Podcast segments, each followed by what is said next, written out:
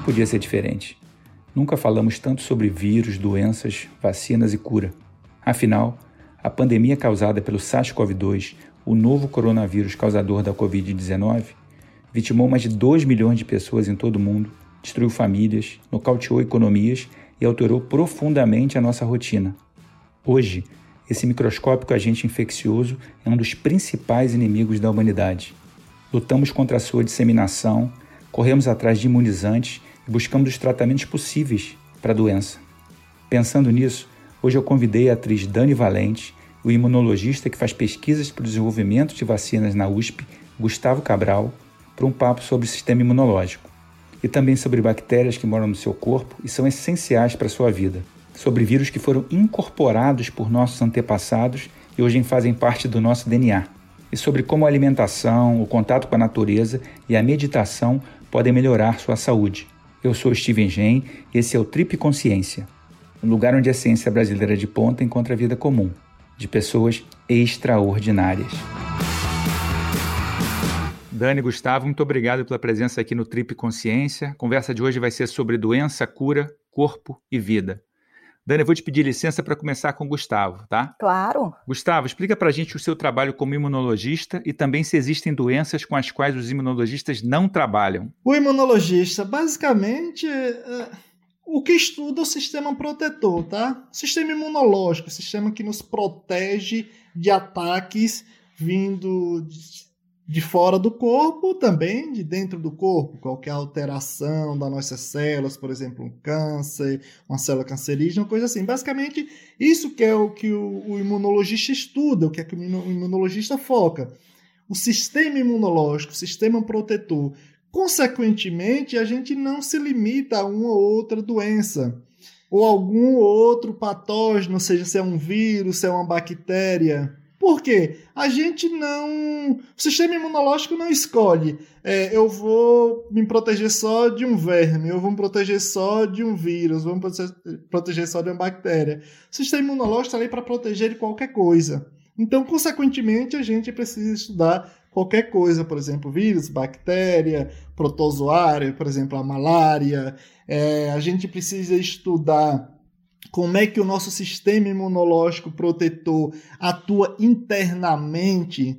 Por exemplo, tem uma célula que houve uma alteração que pode gerar um tumor, um câncer. A gente estuda isso também, porque muitas vezes a doença é provocada não apenas por um vírus ou por uma bactéria ou, ou pelo câncer.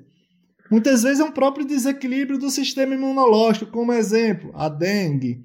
Uma dengue, se a gente tem dengue o tipo 1, no tipo 2, ela, se a gente tem o tipo 2, o sorotipo 2, a gente pode. A gente não protege contra aquele tipo 1. A gente só, a gente só protege com o tipo 2. Aí tem o tipo 2, 3, 4. Isso pode gerar o que a gente chama de dengue hemorrágica. O quê? O desequilíbrio do sistema imunológico. A gente também precisa estudar isso. Então, basicamente, o imunologista ele estuda a relação com o mundo, tá? com os micro-organismos, bactérias, vírus, tá? com o próprio corpo, que aí é dessa alteração de DNA, de célula, célula cancerígena, e com o próprio sistema imunológico, para que não haja nenhum desequilíbrio. Então, basicamente, essa, simplificadamente, é o que a gente estuda. Beleza, eu até te perguntar isso, né? Seus principais inimigos são vírus, bactérias, fungos, parasitas, né? Que são externos. Mas como você bem lembrou, nosso corpo também pode uh, gerar doenças autoimunes, tem até alguns tipos de câncer né, e doenças genéticas, que aí você não tem necessariamente o, um, um, invasor. Né? Então, quais são as principais diferenças na forma como se pesquisa, tá? se busca prevenção, tratamento e cura, no caso desses invasores, dos elementos externos, e no caso das doenças que são, digamos assim, do próprio corpo? É sempre, é sempre é, diferente a estratégia para desenvolver uma vacina. Tá? Se a gente vai desenvolver uma vacina contra um vírus, é diferente de que se vai desenvolver contra uma malária, tá? Um, lá um, um, um proto, contra um protozoário lá que provoca malária. Por quê? Uma coisa é a gente lutar contra um, um, bicho pequenininho, que é um vírus, outra coisa é lutar contra um protozoário que é gigante. Então, assim, para a gente induzir o anticorpo induzir o sistema imunológico é, atacar uma malária é diferente. Só um anticorpo específico pode não ser suficiente, é uma coisa muito mais complexa. Então depende do alvo. Mas, por exemplo, falando de um vírus para outro, também tem essa questão das particularidades. É, um vírus contra a, esse SARS-CoV, ou esse novo coronavírus, tem a, a, duas particularidades. Uma é o interesse tá, social, porque quando se tem interesse social, é, consequentemente tem um interesse político, e se tem um prejuízo humano financeiro, tem investimento pesado, então isso quer dizer que vai ter investimento início, meio e fim. Então isso é um fato muito, mas muito importante, porque afeta o mundo inteiro. E nesse caso, porque a gente está falando de um, um vírus que, por exemplo, não tem uma capacidade de mutação como tem o vírus da imunodeficiência, digamos assim. A gente, a gente monta uma, uma, uma vacina para produzir um anticorpo contra o vírus da imunodeficiência como uma algema. Você vai lá, algema os dois braços. Na próxima ele volta sem os dois braços. Você algema as duas pernas. Na volta ele, ele, ele a mutação ele já não tem mais a perna. Então não é fácil de trabalhar com esse tipo de vírus. Outra situação, um vírus, que nem eu falei, o vírus da dengue, porque são quatro sorotipos, tá? Quatro, é, sabe, vírus da dengue no mesmo ambiente que pode gerar um, uma, um desequilíbrio do sistema imunológico. Então, uma vacina, ao invés de proteger, pode fazer que quando a gente tem contato com outro vírus, a, a doença pode ser pior ainda, se, se agravar por causa do desequilíbrio. Então, naturalmente, a estratégia de desenvolver uma vacina para um vírus ou para outro, ou para outro micro, microorganismo, como eu falei, a, o protozoário que provoca a malária, é diferente. As estratégias são diferentes. Não tem como é, não levar isso em consideração. Mas a questão social, financeira, ela é sempre relevante, mas sempre relevante tem que se considerar, não tem como. Beleza. Vamos agora para a Dani. Dani, há alguns anos você foi diagnosticada com fibromialgia, né? Conta um pouco para a gente sobre a síndrome e como foi a evolução dela ao longo dos anos. Bom, gente, tudo bom? A, a fibromialgia, né, é uma síndrome até hoje de causa desconhecida, né? Então, o que, que eu posso falar da fibromialgia? Ela provoca dor pra caramba no corpo inteiro durante muito tempo, assim, não tem descanso a dor cria muita sensibilidade nas articulações, nos músculos, nos tendões, dá, dá uma exaustão absurda. Eu costumo dizer que é uma sensação de. Parece que você saiu da anestesia geral, aquele primeiro momento, é aquilo, você não consegue levantar da cama. Né? E, e causa também é, depressão, causa é, falta de concentração, uma série de coisas, né?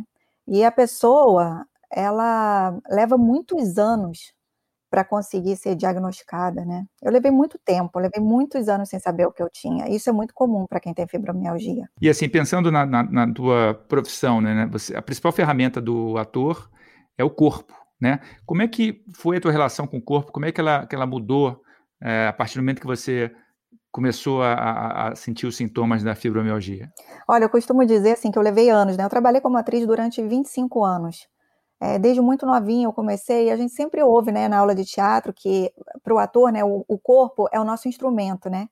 E a gente tem que estar tá preparado para tocar várias partituras, né? Então, assim, eu sempre fiz muita dança de tudo quanto é tipo, muita expressão corporal, é muito trabalho de corpo mesmo. Então, eu encarava o meu corpo como instrumento.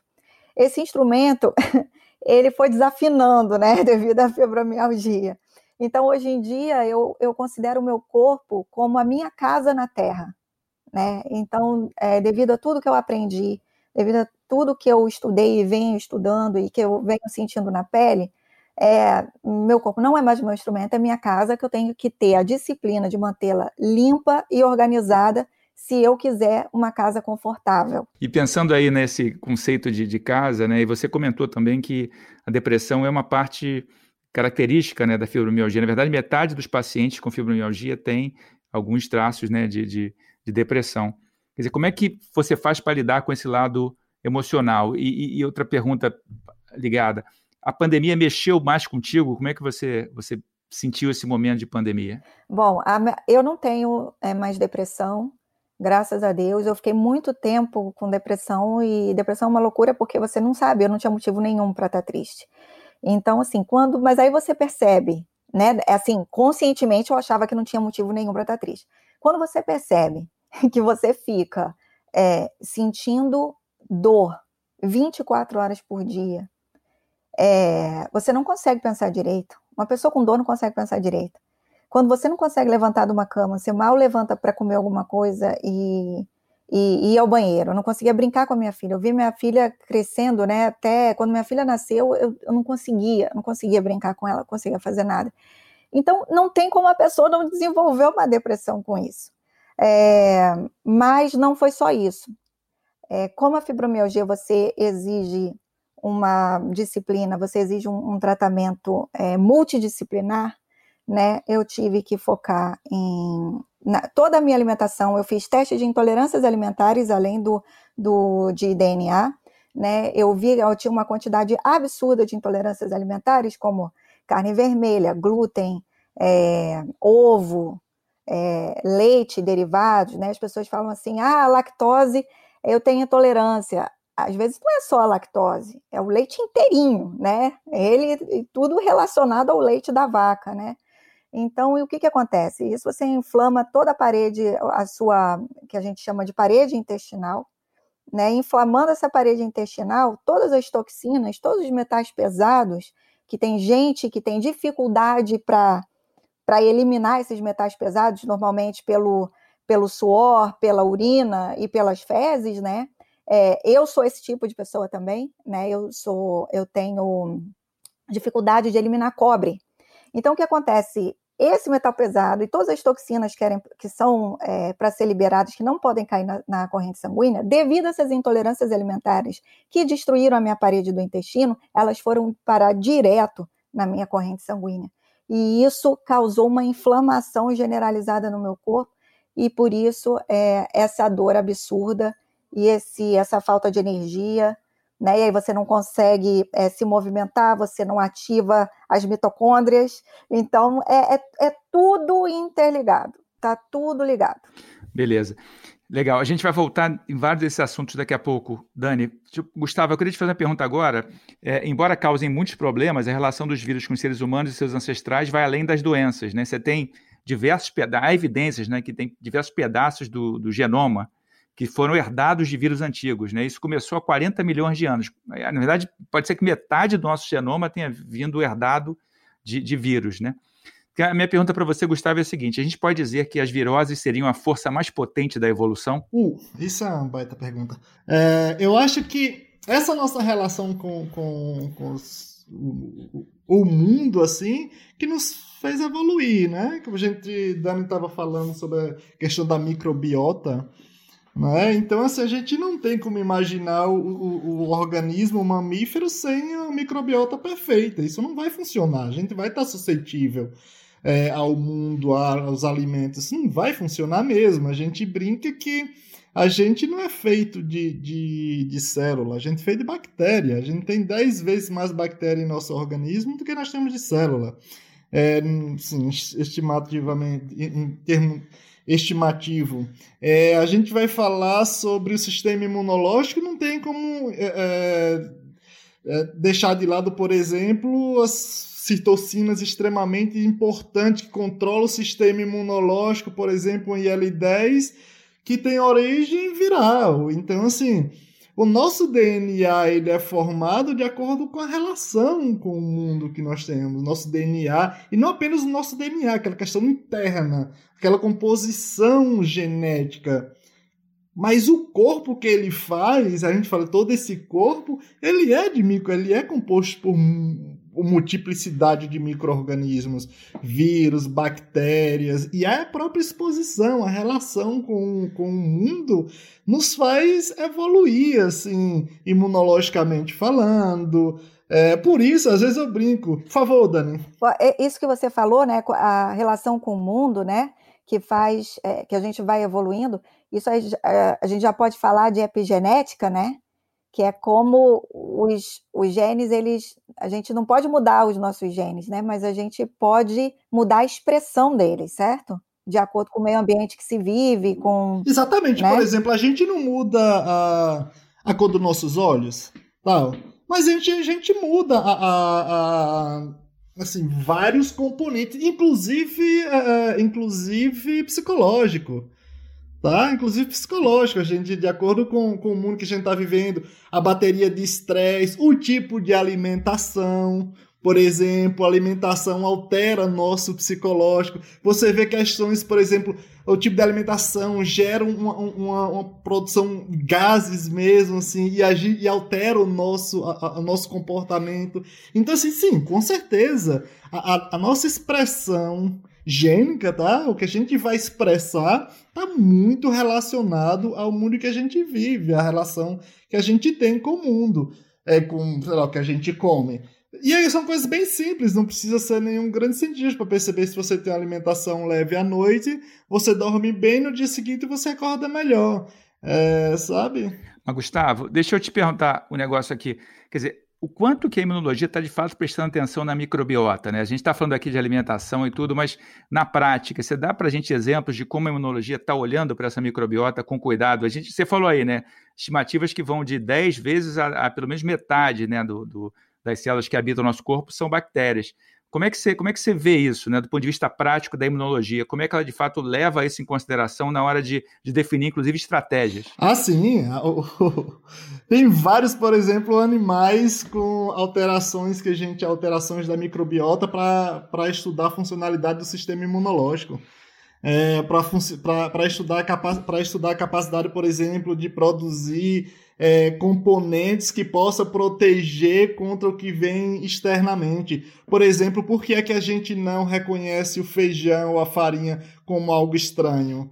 Por causa da microbiota, assim, a gente eh, já tem um, um processo já de seleção naquilo ali. Então tem muitos, muitos, mas são das coisas que mais se estuda na imunologia é, é alteração e, e, e mutação, por exemplo. Como eu falei, a gente tem uma multiplicidade de animais com alteração genética e alteração da microbiota para estudar a funcionalidade do sistema imune e aí expor esses animais. E é claro, quando expõe, não, não, quando tira do ambiente controlado, por exemplo, esses animais, a, a, a, a capacidade de, de, de de sofrer infecção, ela é enorme, ela é enorme, é incomparável. E aí fica aquela coisa, como assim? Você tem menos bactéria e se torna mais infectado? Sim. Sim, porque tu, o, que é, o que é protegido não apenas para absorver, absorver alimento, selecionar o que nós vamos absorver, mas para colaborar, para contribuir para que o sistema imunológico funcione perfeitamente. Isso não tem dúvida, a gente tem um monte disso. Legal. Dani, eu vou voltar para você, né? a gente está falando de microbiota, e no caso da fibromialgia, não tem cura, mas há tratamentos né, que minimizam os sintomas. Se puder contar para a gente um pouco do seu tratamento e da importância da alimentação nesse tratamento também. Tá, o meu tratamento é, eu, eu comecei mesmo com uma... Eu, eu hoje me tornei uma nutricionista holística porque uma nutricionista holística me tirou do quadro que eu estava. Então, assim, realmente, é, de, o meu tratamento foi o seguinte, a minha dieta, o meu protocolo foi baseado naqueles exames que eu tinha falado, né, de intolerâncias alimentares, é, DNA, é, e de metais pesados. Esses foram os três exames básicos que eu fiz. Então, eu descobri que eu estava é, envenenada com cobre, excesso de cobre, é, eu não conseguia liberar o cobre. Eu descobri todos os alimentos que, que o meu organismo não estava aceitando. Né? Por quê? Porque minha microbiota está totalmente desregulada, desequilibrada, o que a microbiota é o que a gente tem que botar os, os bichos, os soldados bons, né, os bichinhos bons para serem em maior número do que os bichinhos maus, né? O meu, os bichinhos maus estavam uhum. vencendo. Então, é, é, foi isso. Eu regulei a dieta e, to, e fiz suplementação, né, de vitaminas de acordo com o, o meu o, meu, o que o meu exame estava mostrando, porque eu também fiz os exames para ver o que eu tinha de vitamina no meu corpo, o que estava faltando, o que, que não estava. As pessoas falam, ah, então quanto que eu tomo de vitamina, quanto que você toma? Eu não falo de jeito nenhum, porque cada ser humano tem o seu, a, a sua necessidade. Então, o que serve para mim não é porque você ou alguém que tá, esteja ouvindo também que tenha fibromialgia, que o protocolo vai ser o mesmo, né? Então, é, além disso, o que, que a, eu tive que cuidar do meu lado? É, eu tinha que me livrar do estresse de qualquer maneira, então eu fiz todas as aulas que você possa imaginar de, de meditação, eu fiz. Então, eu fiz meditação transcendental, ou, ou seja, eu fui obrigada a me tornar uma pessoa espiritualizada zen. e comer direito e procurar movimentar o corpo agora de uma maneira consciente de que é, eu tenho as minhas limitações. É, o tratamento é basicamente esse: você é o que a nutrição holística faz, né? E que as práticas integrativas falam, é cuidar do corpo e da mente. Não dá para para ficar separado o tratamento uma coisa da outra. Mas além do tratamento, você também se formou né, em nutrição holística. Conta para a gente um pouquinho dessa especialização. Você não fez uma especialização no tema? Menino, foi o seguinte: como, menino, como eu comecei a estudar muito para salvar a minha pele, o que, que aconteceu? As pessoas à minha volta começaram a me pedir dicas e eu comecei a compartilhar isso no Instagram. Por quê? Quem tem esse tipo de problema não acha informação fácil. E as pessoas têm muita vergonha de falar quando estão passando por isso. Então, eu, eu nunca tive vergonha. Então, eu falei assim: poxa, eu procurei tanto alguém para me falar, né, para que, que compartilhasse a sua experiência e não achei. Então, eu vou fazer isso para as outras pessoas, porque eu não tenho condições de receber é, esse tipo de informação, esse acesso à informação que eu tenho aqui e não compartilhar. Eu não vou estar, tá, meu coração não vai permitir isso. Eu vou, vou ajudar, vou ajudar as pessoas, pelo menos com a minha experiência. O que, que aconteceu? E eu estudando o tempo todo, né? Eu, eu, poderia entregar tudo na mão da minha nutricionista, mas eu quis entender todo o processo, né? Até porque eu tenho preocupação com a minha filha. Então, é, eu comecei a estudar tanto. O que, que aconteceu? O pessoal começou a falar assim: olha, você não pode falar de dieta na internet, porque você não é uma, uma profissional, então você não está autorizada a falar de dieta.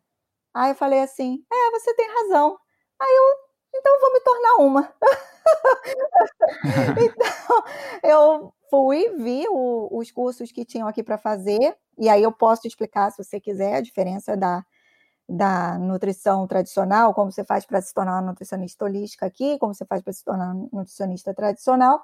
É, eu vi e falei assim: olha, tem vários cursos de nutrição holística aqui, tá? Mas poucos são acreditados por todas as confederações possíveis e, e, são, e são licenciados. Né? Eu vi qual que eu poderia ser licenciada para trabalhar com isso, se eu quisesse. Então. Vou querer saber a diferença, assim, mas só para dizer que o teu aqui, na verdade, é Estados Unidos, você está na Califórnia, né? Só pra... É, é, gente, desculpa. eu, tô, é, eu moro em Los Angeles é, desde 2015. Foi quanto tempo de formação? Uma nutricionista, é que, foi, assim? que é a nutricionista que a gente conhece no Brasil, tradicional, né? Que precisa de quatro anos de graduação, né? Faculdade normal. Aqui é chamada de dietitian, né? É, não é nutritionist.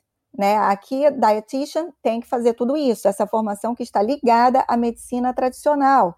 Então, você, quando se forma, você vai fazer é, é, internship, né? Você, você vai é, para o hospital, fica um ano trabalhando no hospital, e geralmente são pessoas que têm uma carreira ligada a hospitais, né? De passar dietas em hospitais, assim. A, a, a, a nutrição holística não precisa, ela não é, é regulamentada como é, como é o caso da medicina integrativa, que também não é. Né? Um, um médico, por exemplo, é, de eu posso fazer medicina integrativa, né? E não ser da medicina tradicional. E, e eu, eu, eu, conheço vários médicos tradicionais aqui, inclusive a pediatra da minha filha, que se formou na medicina tradicional e sentiu necessidade de ir para a medicina integrativa, juntou os dois mundos, o que eu acho ideal.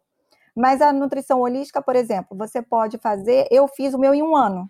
Legal, é interessante essa, essa integração de saberes, né? Isso a gente precisa muito. E essa é justamente a proposta aqui da, do nosso papo, é, é, é integrar saberes e, e, perspectivas, né?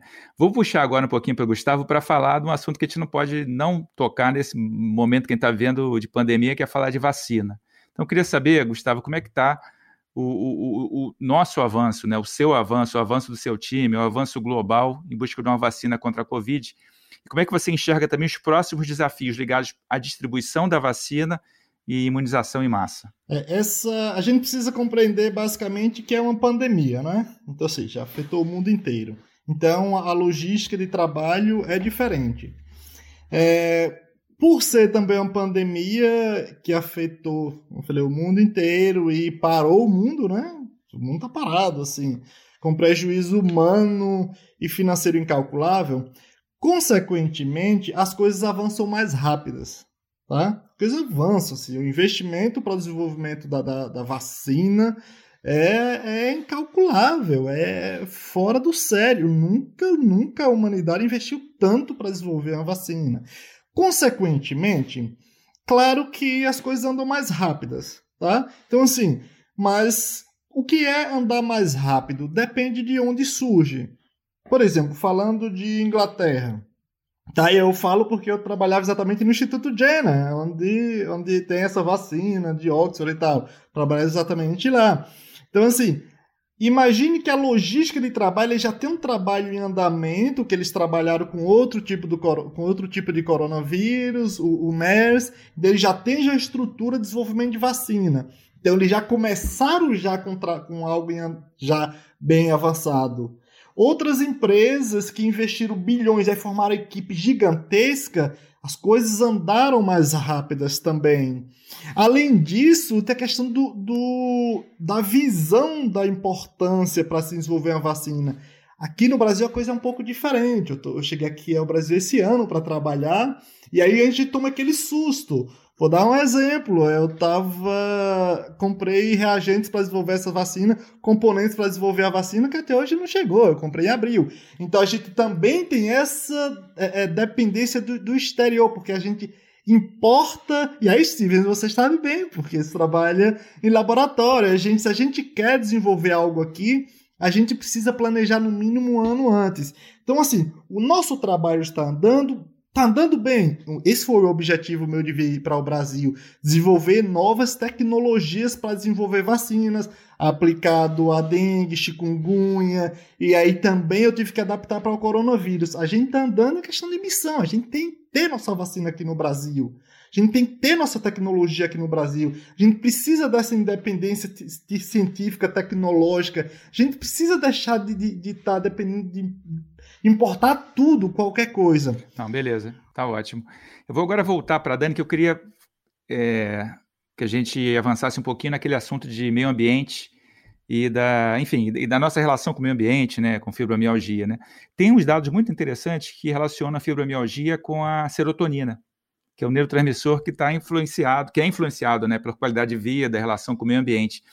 Queria, você comentou um pouquinho, mas eu queria que você, é, se você pudesse estender um pouco mais sobre a tua relação com o meio ambiente, né? Se você curte praia, floresta, se passou a curtir mais e como é que você se sente nesse ambiente? Porque depois eu vou voltar para o Gustavo para falar um pouquinho de imunologia e meio ambiente também. É, tem tudo a ver, né, Gustavo? Estamos tá, juntos aí. Você vê, é, eu hoje em dia, eu olho assim, eu, um, uma das coisas que eu faço, vou dar uma dica, quando preciso me alinhar, quando preciso relaxar e eu não estou conseguindo meditar, não estou conseguindo fazer nada, eu vou para a primeira terra que eu encontro e fico descalça para me conectar. Isso ajuda muito também, agora não tanto que a gente não viaja mais tanto. Isso ajuda muito quando você vai para um país que o horário, que o fuso horário é muito diferente. Você chega, coloca o pé na terra, você alinha, imediatamente com, a, com aquele horário. É muito incrível isso. Eu respeito demais o planeta Terra e não é esse esse papo de ai de paz e amor, vamos abraçar o planeta Terra porque ai não, gente, é a maneira mais inteligente de sobrevivência da espécie. Uma coisa que eu sempre falo, é, não temos que proteger o planeta. O planeta não precisa da gente para nada tá? A gente, quando está cuidando do planeta, a gente está se protegendo. Então, é, eu sou totalmente conectada com isso.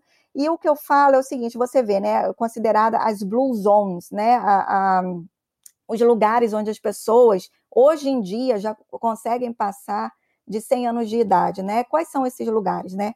na Grécia, né, a, a cidade de Icária, se eu não me engano, na Grécia, na Sicília, tem até um lugar aqui que eu depois eu descobri o porquê aqui na Califórnia, chamado Loma Linda, se eu não me engano, que inclusive é um lugar super perigoso, mas lá é considerado uma blue zone porque tem a, as pessoas comem muito kosher, é, né, tem uma comunidade judaica muito forte lá que eles se preocupam muito com a alimentação. Então, assim, são três pilares que eu falo que é para você ter uma qualidade de vida boa, né? Que é a alimentação, né? A, o meio ambiente que você vive, ou seja, o meio ambiente que você vive, às vezes você não pode sair, você não pode trocar, mas você tem que aprender o quê? A gerenciar o seu estresse nesse meio ambiente que você vive, né? Se você estiver mais próximo da natureza, melhor ainda, né? É, e atividade física. Com esses três pilares, você muda, você faz a, a sua, os seus genes, eles ficam felizes. você consegue botar os bichos bons na sua microbiota, né? Você consegue botar os bichos bons no seu intestino. Então, isso acarreta o quê? Numa, numa disposição né? Você tem energia para viver, você tem, é, você fica, que a gente chama de imbalance, né? Você fica equilibrado. Quando você está equilibrado, tudo está ligado, todo o seu corpo funciona melhor, né? Você está ligado, você tem, você tem a consciência do que todo mundo faz parte de uma coisa só, que estamos todos é, interligados com uma energia. Isso é muito sério. Isso hoje é medido e a ciência está cada vez mais provando isso. É, eu acho que é fundamental, principalmente na época que a gente está vivendo, né, de pandemia, de muito estresse, de muita coisa. Então é questão de sobrevivência mesmo, não é uma questão de ser bonzinho, é uma questão de inteligência. E você comentou uma coisa legal que é, é essa relação com a natureza é uma forma de proteção também. Eu vou, vou puxar para o Gustavo, que saiu um trabalho na Science Advance que é uma revista bastante conceituada e que basicamente o trabalho mostrava, foi feito na Finlândia com é, crianças numa creche, em que eles botavam as crianças literalmente para mexer na terra por um determinado período do dia. E viram que depois de um mês dessa relação mais intensa, mais íntima com a terra, né? Você falou aquela coisa de, de colocar o pé na terra, por isso que eu me lembrei. É, essas crianças apresentavam uma, uma alteração muito positiva no sistema imunológico e que levava, por exemplo, à produção de célula T aumento da produção celular T, que é uma, uma forma de defesa do corpo. Então, Gustavo, eu queria puxar para você o seguinte: quando a gente fala em política pública pra, uh, de imunização, a gente sempre pensa em vacina. Você acha que dá para colocar como parte de uma política pública né, essa relação com o meio ambiente como uma forma de aumentar a imunidade? Porque você gera o equilíbrio, você gera homeostase. Ou seja, você gera aquele equilíbrio. Quando você chega à homeostase, é o sonho de. É, eu, eu sempre brinco. É o sonho de consumo do imunologista. É gerar homeostase. É, e aí você. Você é capaz, se gerar homeostase, você é capaz de responder abruptamente, fortemente contra uma agressão e volta. Homeostase. Você sabe, essas coisas que são importantes quando você tem um equilíbrio. E não tem como, a gente é parte da natureza. Na natureza não, não é para servir a gente, a gente é parte da natureza. A mesma forma é com a criança, a criança é parte da, da natureza. Então, você, é, a gente tinha citado o exemplo ante, anteriormente sobre alergia. Olha, se a gente é criança, quando a gente brinca, eu falo com o pessoal, você acredita mesmo que você ia me ver, menino, saindo de lá da terra do sertão com alergia? Eu trabalhava num laboratório de alergia em que eu era o controle negativo. Todo mundo que ia fazer os testes alérgicos eram, eram alérgicos. Eu não fazia os testes com alérgico, eu não respondia para nada, era total, sabe, era o controle assim do laboratório, porque eu tinha contato com a terra, tinha uma vida natural, eu ia para roça, andava descalço, eu caía, ralava o joelho, tinha contato com os micro-organismos, o meu sistema imunológico tinha um balanço, então consequentemente tinha a produção de células T, sabe? Aí entra aquela parte do sistema imune inato que a gente já nasce com ele, tem contato com o mundo lá fora, tem contato com a natureza e ativa o sistema imune adaptativo, por exemplo, as células T e as células B, que é para é produzir anticorpos. Então, naturalmente, isso vai acontecer, isso é uma forma natural. Aí é onde entra a brincadeira da, da minha professora do mestrado. onde ela brincava, brincava se ela falava, por que eu protegi tanto meus filhos? Hoje são todos todos têm alergia. E aí ela vê, por que eu não deixei meus filhos brincar com os pés descalços? Por que eu não deixei meus filhos cair e se ralar? Entende por quê? A gente é parte da natureza. Para a gente evoluir, a gente precisa ter o contato com a natureza. E o fato da gente é, ter o contato com os micro-organismos faz com que a gente potencialize. E aí entra essa questão da cabeça, da tranquilidade e sistema imune volta à homeostase. E a gente está sempre preparado para as dificuldades. Responde e volta à homeostase. Responde e volta à homeostase. Aí entra a brincadeira que a gente faz com o Dani.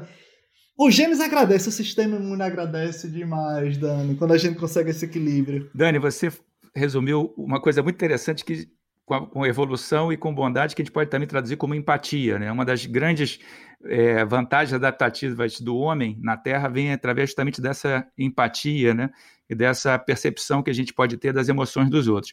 A gente está chegando no final aqui desse nosso papo. Qual é o teu recado final para a gente atravessar esse período com mais leveza e qualidade de vida? Você, de certa maneira, já falou mas se puder contar um pouquinho mais de como você vê essa perspectiva de atravessar esse momento, que é um momento dolorido, né, de vários aspectos. Como é que você, o recado que você dá para encerrar aqui a sua participação conosco? Foca nos três pilares.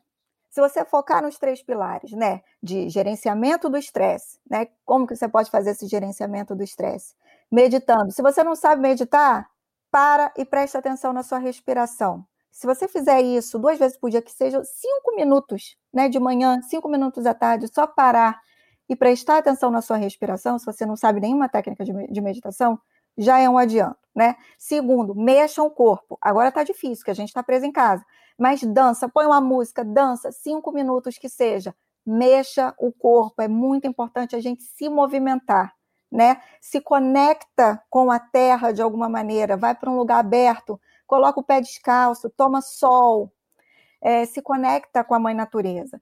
E a alimentação? A alimentação o quê? Que venha da natureza. Encare uma feira como a sua farmácia, encare os vegetais como sendo os seus remédios, né? Encare, é, se livra o máximo possível, já tem muita toxina no meio ambiente, se livra, se livra de, de produtos muito industrializados.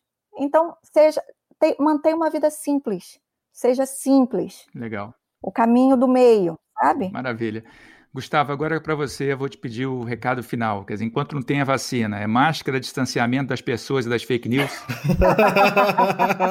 Total. Perfeito. Eu acho que o que a Dani falou, é, o sistema imunológico agradece.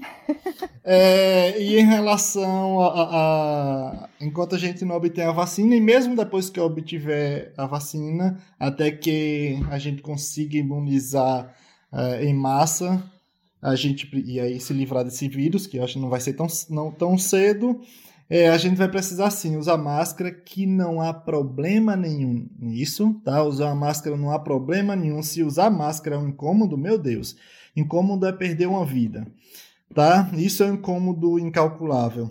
É, o distanciamento é uma forma de amor, a gente não está falando, está se isolando, a gente pode conversar, manter uma certa distância para evitar a propagação do vírus, receber o vírus e passar para o outro, e uma higiene básica. Isso é uma coisa que é bem simples e ajuda a salvar vidas.